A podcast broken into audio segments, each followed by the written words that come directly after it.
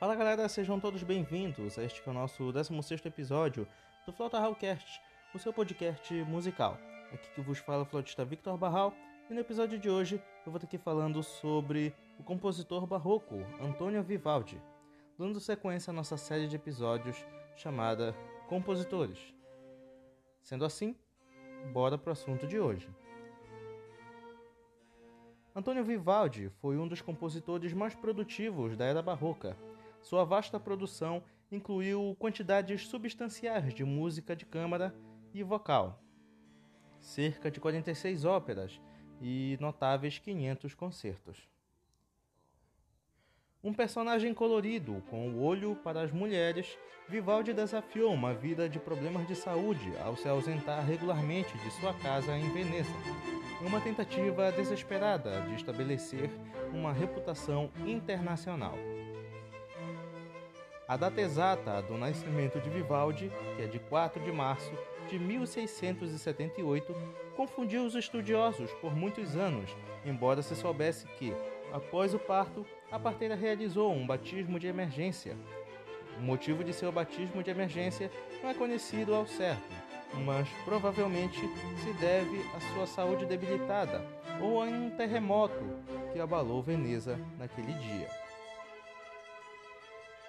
O pai de Vivaldi, Giovanni Battista, era violinista na Catedral de São Marcos e, embora tenha ensinado Antônio a tocar desde a infância, uma carreira musical parecia improvável, especialmente quando, aos 15 anos, ele foi afastado para se juntar ao sacerdócio. Ele estudou por 10 anos, recebeu a Ordem Sacra em 1703 e ganhou o apelido de o Padre Vermelho, pela cor distinta de seu cabelo. Em setembro de 1703, Vivaldi já havia garantido sua primeira nomeação profissional como maestro de violino no Pio Ospedale della Pietà, um dos quatro orfanatos para meninas em Veneza. Surpreendentemente, essa permaneceria sua base durante a maior parte de sua vida, de 1703 a 1740 embora com várias licenças de ausência prolongadas.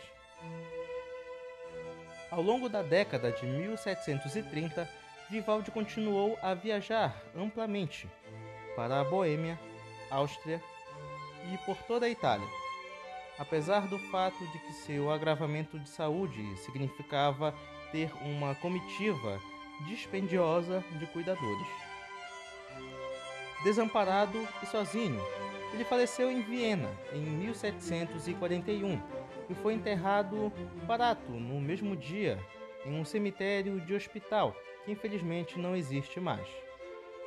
Uma curiosidade: como Vivaldi era um padre, ele não tinha permissão para se casar ou ter uma namorada, mas acreditava-se que tanto Ana quanto Paulina Giro eram namoradas de Vivaldi ao mesmo tempo.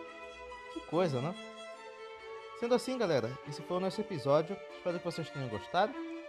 É, compartilhem o nosso podcast com seus amigos e siga meu Instagram, flautahal, e me marque também lá.